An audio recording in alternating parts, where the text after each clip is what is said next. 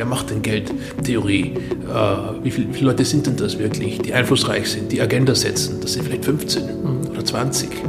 Äh, und die können sich irren. Es ist schon so, dass, dass wir die Nachwehen von 2008 und dieser Lehman-Brüder-Pleite und dem, was dann folgte, immer noch haben. Gleiches gilt für die Euro-Krise. Auch da ist die Tatsache, dass wir nicht mehr täglich davon sprechen, ähm, kein Beweis dafür, dass die Euro-Krise sozusagen besiegt ist. Wir haben sie sozusagen unter den Teppich gekehrt äh, oder in den Kellerabteil gesperrt, sozusagen mit drei Regeln vielleicht davor. Aber dahinter äh, staut sich was an, das jederzeit wieder, wieder zum Problem werden könnte.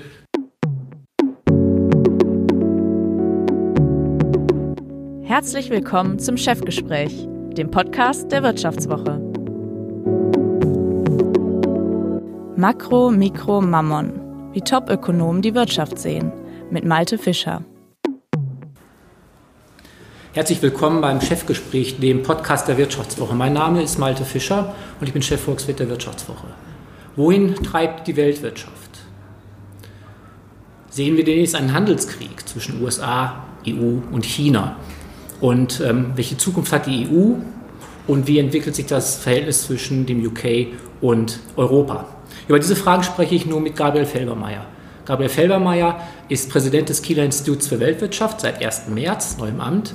Viele kennen ihn wahrscheinlich noch aus seiner Funktion als Außenhandelsexperte beim Münchner IFO-Institut. Dort hat er sich über die Jahre den Ruf erarbeitet, der Außenhandelsexperte Deutschlands zu sein. Herzlich willkommen, Herr Felbermeier. Hallo, Herr Fischer.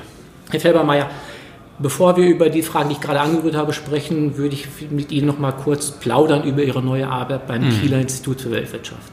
Sie sind Österreicher, mhm. haben in Linz studiert, in Florenz promoviert und dann in München gearbeitet. Jetzt sitzen Sie hier oben, weit weg von den Bergen an der kalten Ostsee. Haben Sie den Kulturschock schon überwunden? Haben Sie sich eingelebt?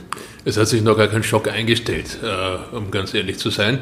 Und äh, das Institut ist wahrscheinlich auch nicht der Ort, wo so ein Schock zu erwarten ist. Denn äh, wir haben eine ganze Mischung äh, von Nationalitäten, von Menschen, die aus unterschiedlichsten Regionen äh, Deutschlands kommen. Da sind sogar Österreicher dabei.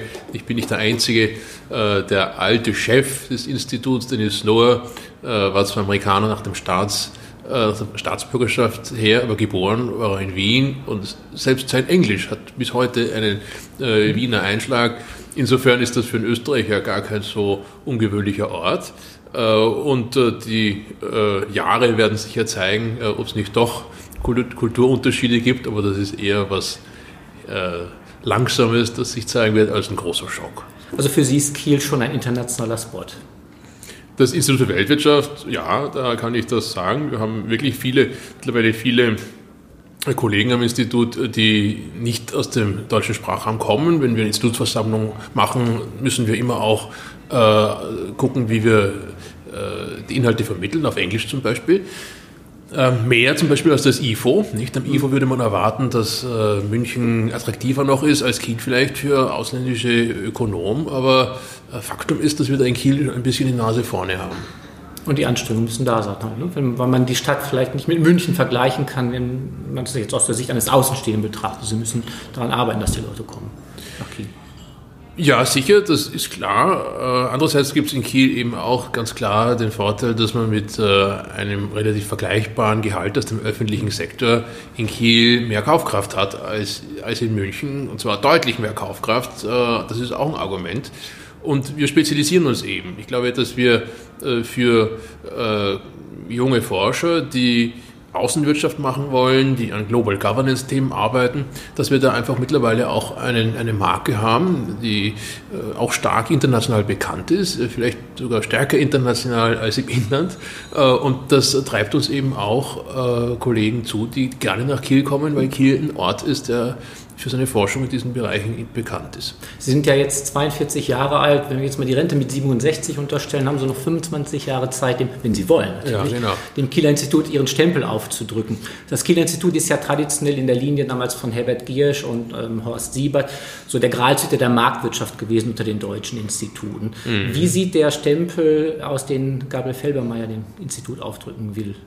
Naja, es ist sicherlich ein Stempel, der äh, den die Mission des Instituts äh, sehr ernst nimmt. Wir sind ja das Institut für Weltwirtschaft äh, und ich möchte gerne haben, dass äh, dort, wo Weltwirtschaft äh, draufsteht, auch Weltwirtschaft drin ist. Dass wir also zu den großen weltwirtschaftlichen Fragen, und das ist natürlich der Handel, das sind die Investitionen, das ist die Migration, aber es sind auch die großen Themen, wie gehen wir mit den äh, globalen öffentlichen Gütern um.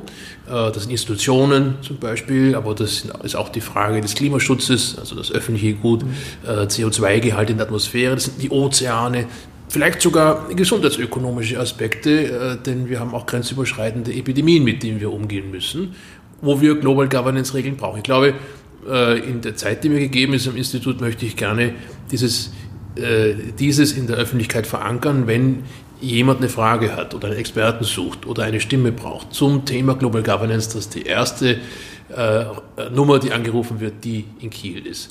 Und das hat wenig zu tun mit ähm, sozusagen äh, voreingestellten sozusagen, äh, Lehrbuchmeinungen oder wenig zu tun mit, mit Traditionen, woher auch immer sie kommen mögen, aus Freiburg oder aus Saarbrücken oder so, sondern hat damit zu tun, evidenzbasierte Forschung zu machen für die Fragen, die uns jetzt aktuell beschäftigen. Möglichst undogmatisch.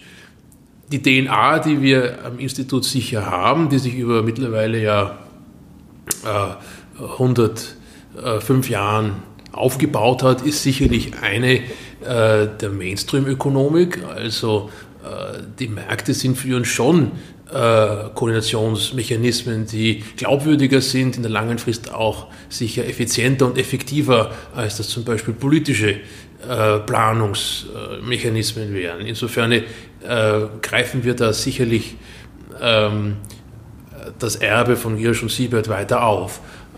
Aber es ist auch klar, dass wir seit 2008 äh, ganz vehement spüren, dass, die, ähm, dass wir verhaltensökonomische äh, Einsichten berücksichtigen müssen in unserem Denken. Äh, und das gab es natürlich in Zeiten von Hirsch und Siebert noch gar nicht. Insofern, ja, die Tradition ist da und auf der lässt sich bauen, aber wir müssen natürlich die Elemente, die neu dazukommen, einbauen. Äh, und berücksichtigen. Auch in so klassischen Feldern wie der Außenwirtschaftstheorie. Äh, wir müssen, wir müssen verhaltensökonomische Aspekte berücksichtigen, wenn wir über zum Beispiel das Vorsorgeprinzip reden. Das ist mittlerweile ein Thema, das in der Handelspolitik ganz wichtig ist, wo wir mit den klassischen Modellen, äh, Ricardo bis Krugman und Mark Melitz, wenig dazu sagen können, wie wir mit solchen Fragen umgehen. Eben dem Precautionary Principle. Da müssen wir den Homo economicus ein Stück weit äh, äh, sozusagen einschränken. Äh, der darf nicht perfekt informiert sein, er darf nicht perfekt rational sein, er muss Commitment-Probleme haben, damit wir überhaupt sinnvoll über sowas wie Precautionary Principle reden können.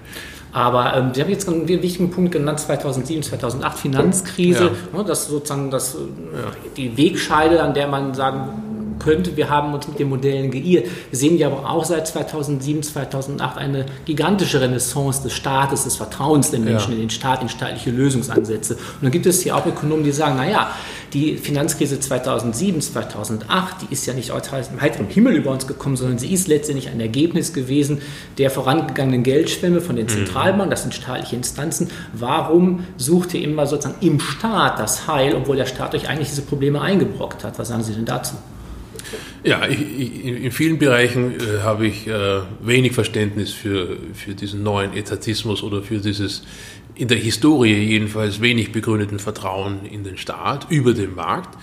Ähm, wir haben es aber natürlich, das müssen wir auch sehen, mit zwei Problemkreisen zu tun gehabt 2008. Einerseits mit einem Staatsversagen, weil äh, der Staat ja die Finanzmärkte in einer ganz gewissen Art und Weise reguliert hat und sich dann die Akteure regelkonform verhalten haben. Sicher gab es auch das ein oder andere kriminelle Element, aber im Großen und Ganzen hat man sich an die Regeln gehalten und die Regeln waren eben nicht gut. Man hat überreguliert äh, in, in vielen Bereichen und hat, äh, hat, den, äh, hat sozusagen mit angesehen, äh, mit, mit Freude, wie der Finanzsektor Renditen abgeworfen hat, gewachsen ist, Jobs geschaffen hat äh, und hat nicht die Risiken gesehen, systemischer Art, in die man dabei hineinläuft. Das ist ein Teil Staatsversagen. Gleichzeitig aber äh, ist es schon so, dass auch das inhärente Funktionieren der, der Finanzmärkte, das etwas, das äh, Robert Schiller zum Beispiel immer, immer stark gesehen hat, äh, nicht perfekt beschrieben werden kann äh, mit unseren Grundannahmen des, des perfekt rationalen äh, Agenten. da gibt es eben sowas wie Gier, nicht? Mhm. Ähm, und Herdenverhalten, eingeschränkte Rationalität und was Psychologen schon lange wissen und Verhaltensökonomen jetzt sozusagen auch nochmal in, in, in engeren ökonomischen Kontexten empirisch bestätigen, in Laborversuchen zum Beispiel, das müssen wir fruchtbar machen. Äh, das muss eingehen in die, in die Mainstream-Ökonomik. Wenn man so auf Ökonomenkongressen ist, dann wird immer gesagt, naja, wir haben unsere Modelle, da haben wir jetzt den Finanzsektor in implementiert, eingebaut, irgendwie berücksichtigt und dann sind die jetzt sozusagen den Erfordernissen gerecht geworden. Wir haben jetzt bessere Modelle. Ist das äh, so einfach möglich? Weil wir haben ja auch vorher gesehen, ja. in der Zeit vor der Finanzkrise, dass man sich um solche Dinge wie Kredit und Geld herzlich wenig gekümmert hat. Da gab es so Modelle, die haben Geldpolitik ohne Geld gemacht ja. und ähm, die sind, um das mal sozusagen, auf die Schnauze gefallen. Und ähm, jetzt hat man eine gewisse ähm, Rückbesinnung auch in der Ökonomie erlebt auf äh, Modelle oder auf Ansätze, Denkansätze, die sich stärker mit dem Kreditschöpfungsprozess der Banken auseinandersetzen. Ist das nicht eine Entwicklung, die man weiterverfolgen sollte, um da ähm, das Verständnis für diese Dinge zu verstärken und dann auch nächsten Krisen vorzubeugen? Das glaube ich auch. Ähm, das sehen wir ja in, in, vielen Bereichen und übrigens schon viel länger als 2008, dass wir versuchen, äh, Makromodelle, geldpolitische Modelle zum Beispiel, auch zu mikrofundieren und dass wir Banken ernsthaft modellieren äh, und äh, die Raison d'être von Banken ja, äh, auch sichtbar machen in den Modellen. Das ist, glaube ich, ganz wichtig. Äh, das ist jetzt nichts, das man, wo man sagen kann, äh, das ist ein echter Bruch mit der Vergangenheit, denn schon vor 2008 haben wir eben sicherlich 10, 15 Jahre äh, an Mikrofondierung von allen möglichen Modellen gearbeitet. Äh, der Bankensektor war halt nicht dabei. Warum das so ist, hat etwas zu tun mit, mit sozusagen äh, zufälligen äh, Schwerpunktsetzungen äh, in, in unterschiedlichen äh, tonangebenden Fachbereichen. Wer macht denn Geldtheorie? wie, viel, wie, viele Leute sind denn das wirklich, die einflussreich sind, die Agenda setzen? Das sind vielleicht 15 mhm. oder 20. und die können sich irren. Wir befinden uns ja jetzt im zehnten Jahr nach der Finanzkrise. Ähm, die Konjunktur läuft in Deutschland einigermaßen passabel, bisher jedenfalls. Jetzt sind wir natürlich in einer Situation, wo die Frühindikatoren nach unten gegangen sind, die äh, Lage nicht mehr ganz so gut aussieht wie noch vor einem Jahr. Aber grosso modo, wie würden Sie den, den Zustand der Weltwirtschaft beurteilen vor dem Hintergrund, dass wir vor zehn Jahren diese Megakrise hatten? Haben wir das ein für alle Mal überwunden oder steuern wir jetzt schon mit dieser extrem lockeren Geldpolitik der EZB, der Bank of Japan, der Bank of England und auch zum Teil der FED auf die nächste Krise zu? Bereiten wir da schon das nächste große Armageddon vor? Ja, Armageddon vielleicht nicht, aber äh, ich glaube nicht, dass wir die Krise schon überwunden haben. Intellektuell haben wir sie noch nicht überwunden. Also ich glaube, auch in der konzeptuellen Nachbearbeitung sind wir noch nicht durch. Ähm, aber die, die Krise hat ja eine Geldpolitik hervorgebracht, die wir bisher noch nicht losgeworden sind. Ähm, und die, äh, die Möglichkeiten, die wir haben, vor allem geldpolitisch, auf eine neue äh, Rezession zu reagieren, doch stark beschränkt. Und deswegen äh, ist schon so, dass, dass wir die Nachwehen von 2008 von dieser Lehman-Brüder-Pleite und dem, was dann folgte, immer noch haben. Gleiches gilt für die Euro-Krise. Auch da ist die Tatsache, dass wir nicht mehr täglich davon sprechen, ähm, kein Beweis dafür, dass die Euro-Krise äh, sozusagen besiegt ist. Wir haben sie sozusagen unter den Teppich gekehrt äh, oder in den Kellerabteil gesperrt, sozusagen mit drei Regeln vielleicht davor. Aber dahinter äh, staut sich was an, das jederzeit wieder wieder zum Problem werden könnte. Auch die Tatsache, dass wir mit Italien nun äh, die drittgrößte Volkswirtschaft im Euroraum haben, der es wirklich nicht gut geht, schon lange nicht gut geht, wo die Frage, ob der Euro die optimale Währung für dieses Land ist, sich sozusagen eigentlich täglich virulenter stellt, ähm, haben wir die Frage, warum wir eigentlich darüber nicht sprechen. Nicht? Also da, auch da wird sehr viel kalmiert, das findet nicht in der Öffentlichkeit statt, heißt aber lange nicht, dass da alle Sorgen aus der Welt geschafft werden. Die könnten mit einem großen Knall in einer sehr nicht linearen Art und Weise plötzlich wieder da sein und dann hätten wir wieder eine große Eurozonenkrise. Wo könnte denn der Knall herkommen? Sie haben gerade Italien erwähnt. Italien ein Land, was uns nach der EU weil möglicherweise noch große Probleme bereiten wird? Manche haben ja vor einem Jahr auch von dem Italexit gesprochen, also dem Ausstieg Italiens, zumindest aus der Eurozone, aus der EU vielleicht nicht. Ist das eine Option, um die Eurozone in einen, sagen wir mal, homogeneren ähm, Rahmen einzubetten, dass man sagt, das Problemland Italien, dann wäre vielleicht auch Griechenland auch noch ein ja, Land, dem ja. man dann vielleicht den ähm, Exit nahelegen sollte, wäre das eine Lösungsmöglichkeit, um dann vor diesem Hintergrund auch ja, die Geldpolitik in ein normales ähm, Gewässer zu steuern? Ja, ja die, ich glaube, dass die ähm dass die Forderung, die manche gestellt haben, ganz äh, voran Hans-Werner Sinn nach einer atmenden Währungsunion, dass diese Forderung nicht ganz, nicht ganz falsch ist. Es führt natürlich, wenn wir, sobald wir die, die Währungsunion atmen lassen, also die Möglichkeit einräumen, dass Mitglieder austreten in Griechenland oder Italien, um dann abzuwerten und vielleicht nachdem, nachdem das Wachstum wiedergekehrt ist und das Vertrauen wieder beitreten, äh, eine, eine solche, ein solches, solches, Arrangement macht natürlich die Glaubwürdigkeit in fixe Wechselkurse zunichte. Nicht? Dann sind wir also wieder in einer Art PEC-System, vielleicht ein Stück weit stärker oder verbindlicher, als wir im EWS hatten, im Europäischen Währungssystem, aber es ist eben keine gemeinsame Währung, nicht? Äh, die für immer und ewig steht und hält.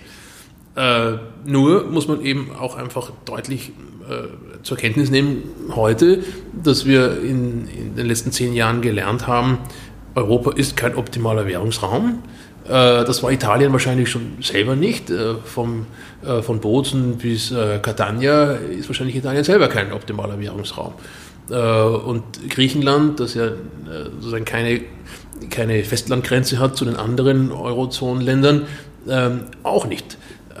Deswegen glaube ich, dass, die, dass diese Abwägung, ja, wir würden gerne eine, eine wirklich unwiderrufbare Verschränkung der Wechselkurse haben, hätten für, all, für immer und ewig spekulative Attacken raus und äh, das Risiko der Wechselkurse könnten sich doch ändern, dass wir diesen Ziel abgleichen müssen mit der Frage, dieses Ziel abgleichen müssen mit der Frage, wie optimal ist eigentlich der Währungsraum und in der Peripherie ist es wahrscheinlich nicht. Deswegen äh, habe ich Sympathie mit diesem atmenden Konstrukt. Selbst wenn es natürlich heißt, den Euro, wie wir kennen, geben wir auf weil dann sozusagen die Möglichkeit austreten zu können, nicht? und vor allem wenn das dann noch geregelt ist, sind die Kosten des Austritts ja auch nicht absurd hoch, weil man wüsste, wie das funktioniert oder was da passiert, dann würden wir sozusagen die, äh, äh, würden wir auch für andere Länder, die mal in die Krise kommen, sozusagen die, würde die Wahrscheinlichkeit eines Realignments äh, immer größer als null sein.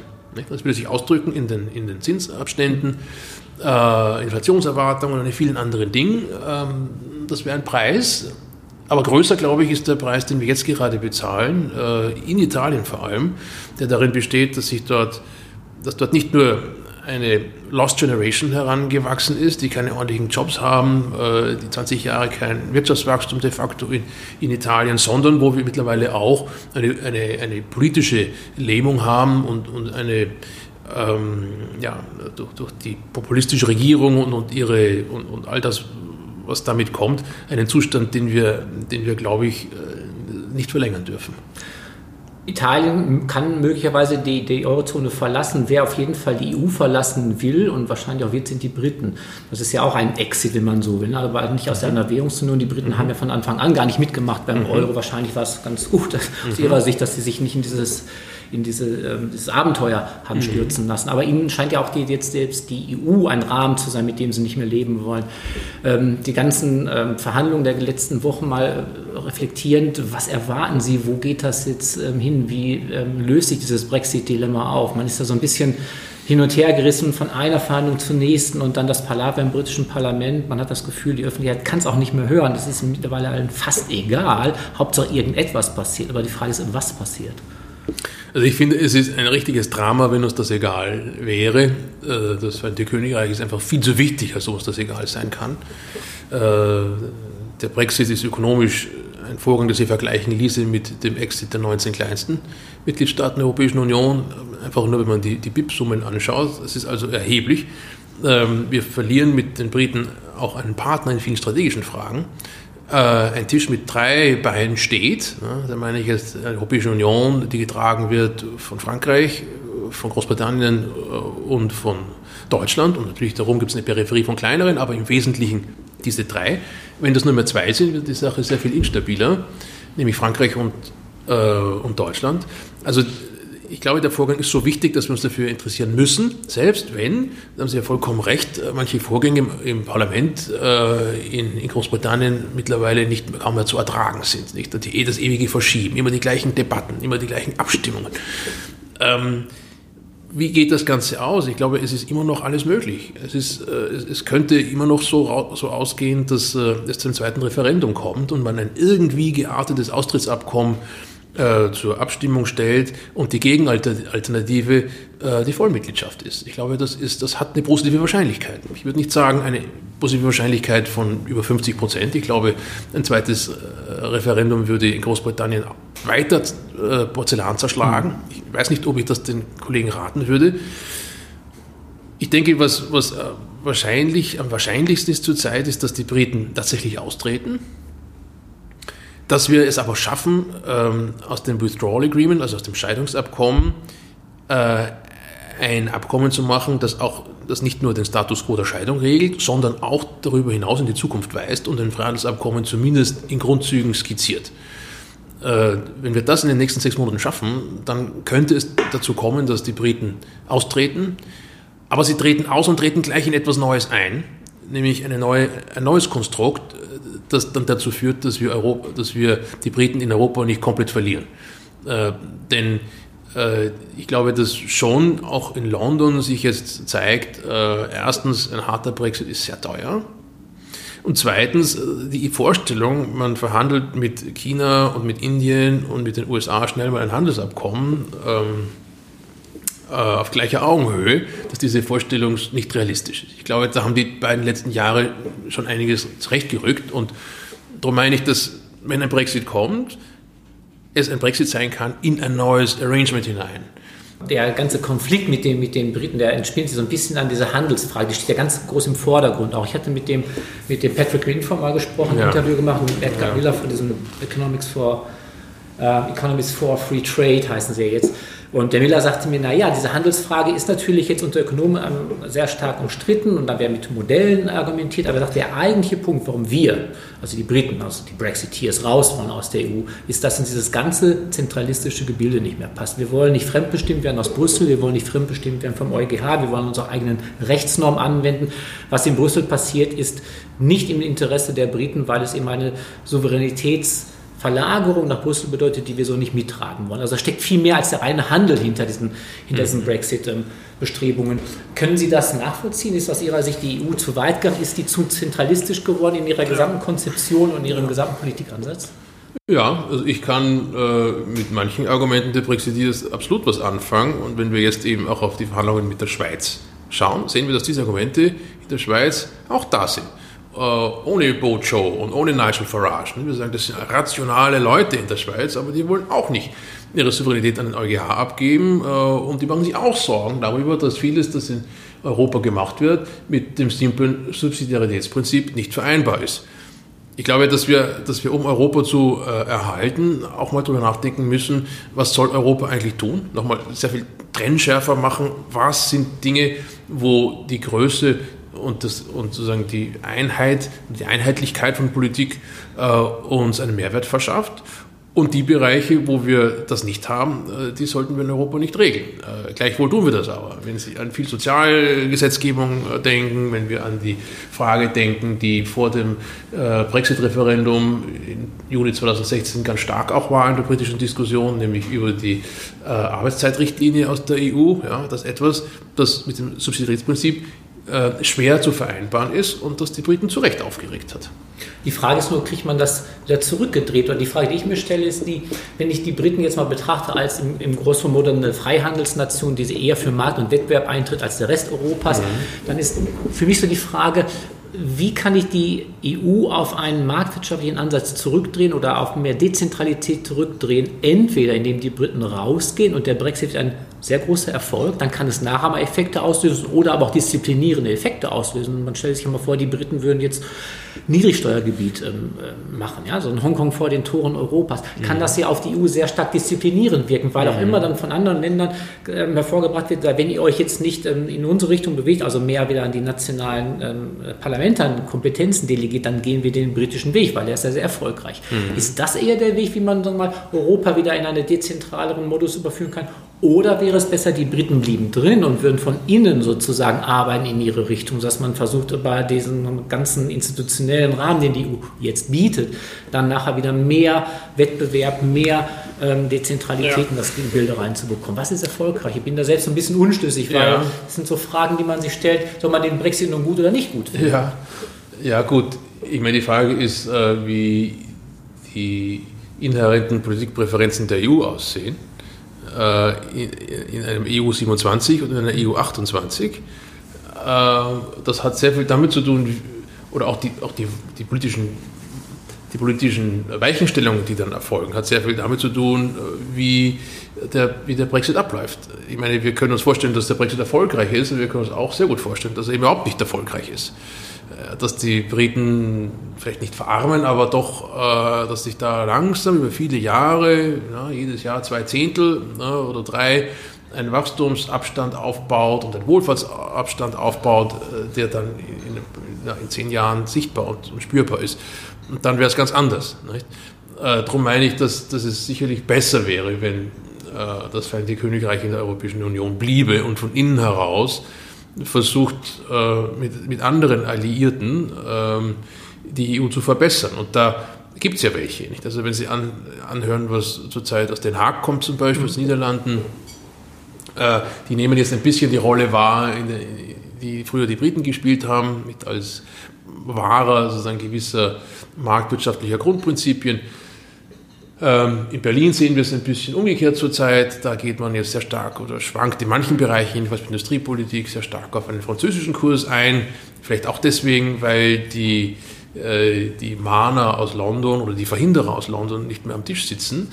Ähm, also mein Gefühl ist, dass wir, dass wir mit den Briten an Bord besser vorankämen, dass wir aber sicherlich auch endlich mal in Deutschland die Frage stellen müssen, was ist eigentlich das Europa, das wir uns wünschen?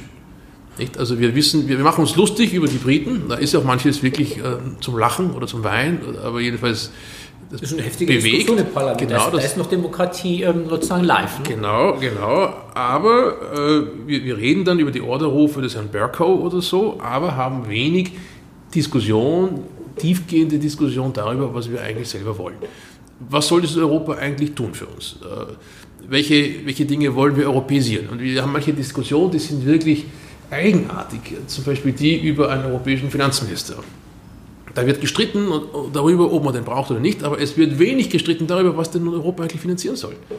Ja, also vorher ein Budget und dann über die Aufgaben, das kommt mir komplett äh, äh, falsch vor. Wir müssten vorher fragen, welche Aufgaben sollen denn zentral äh, erledigt werden. Da werden wir eine lange Liste finden. Aber ich, ich würde mal vermuten, dieser Vorschlag kommt ja aus Frankreich. Herr Macron bringt ihn in die, in die Diskussion rein. Hier wollt ihr einen europäischen Finanzminister. Herr Macron weiß ganz genau, was der europäische Finanzminister machen soll. Der wird den Wohlstand von Süd nach Nord umverteilen, ja. der Ägide Frankreichs. Ja. Das ist wahrscheinlich das, die, die, die, seine, seine Hidden Agenda, die dahinter steht. Das mag sein. Ich, ich will nicht darüber spekulieren, was seine Hidden Agenda ist. Ich, ich, ich bin nur besorgt darüber, dass wir in Deutschland eine sehr, sehr oberflächliche, oberflächliche Diskussion haben. Und äh, äh, es mag ja sein, dass die Franzosen eine tiefgreifende Diskussion hatten.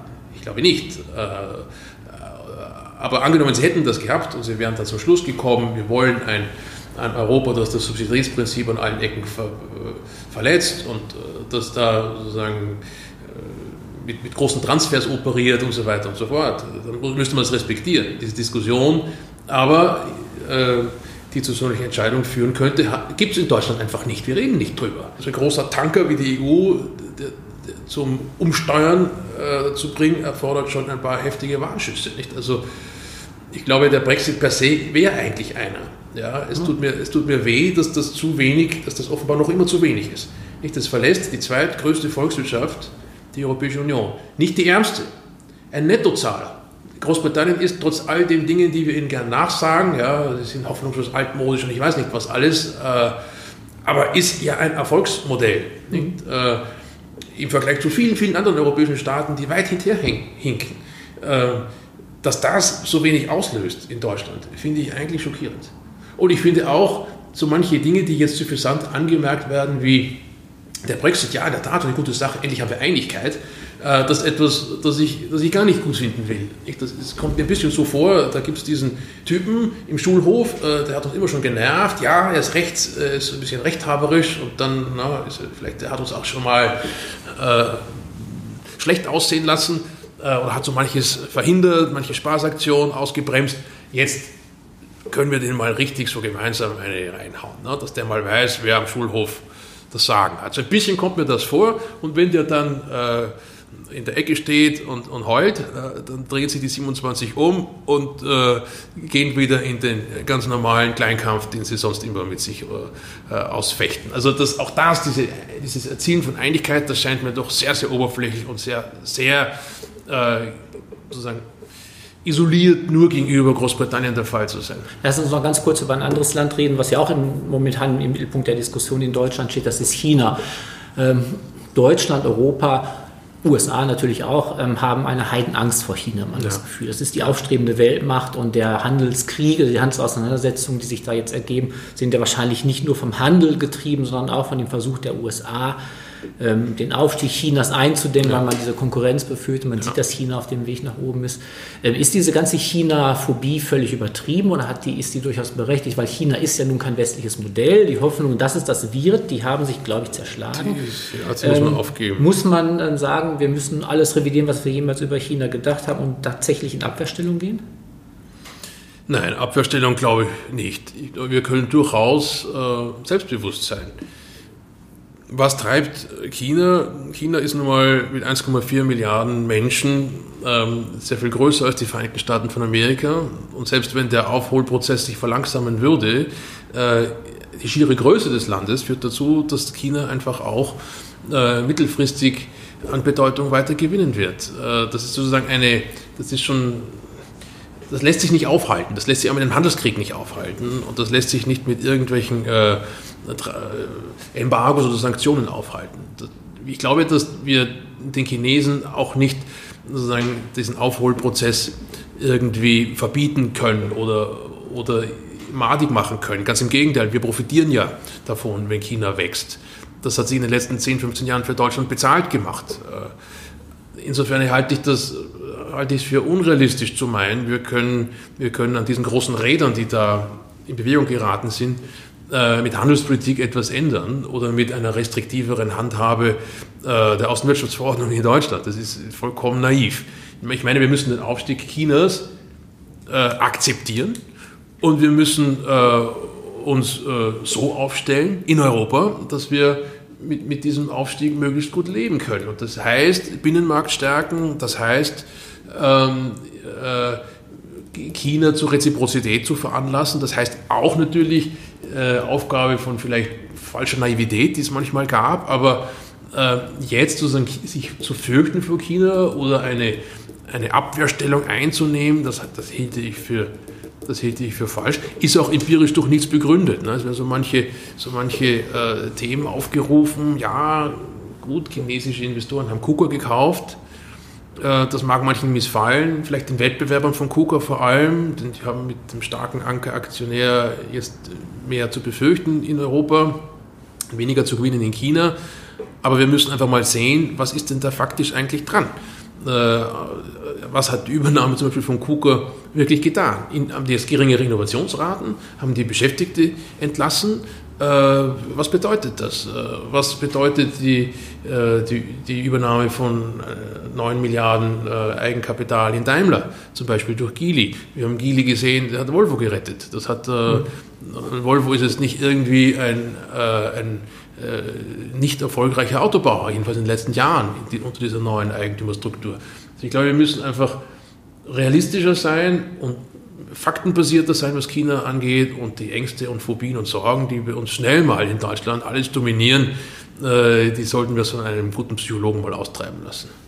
Gut, das heißt, wir brauchen keine Angst vor China zu haben. Wir sollten das UK möglichst irgendwie einbinden in die EU und wir sollten auf Freihandel setzen. sagt Gabriel Felbermeier. Herr Felbermeier, vielen Dank für das Gespräch. Sehr gerne. Und Ihnen, liebe Zuhörer, vielen Dank fürs Zuhören. Bleiben Sie uns gewogen. Bis zum nächsten Mal.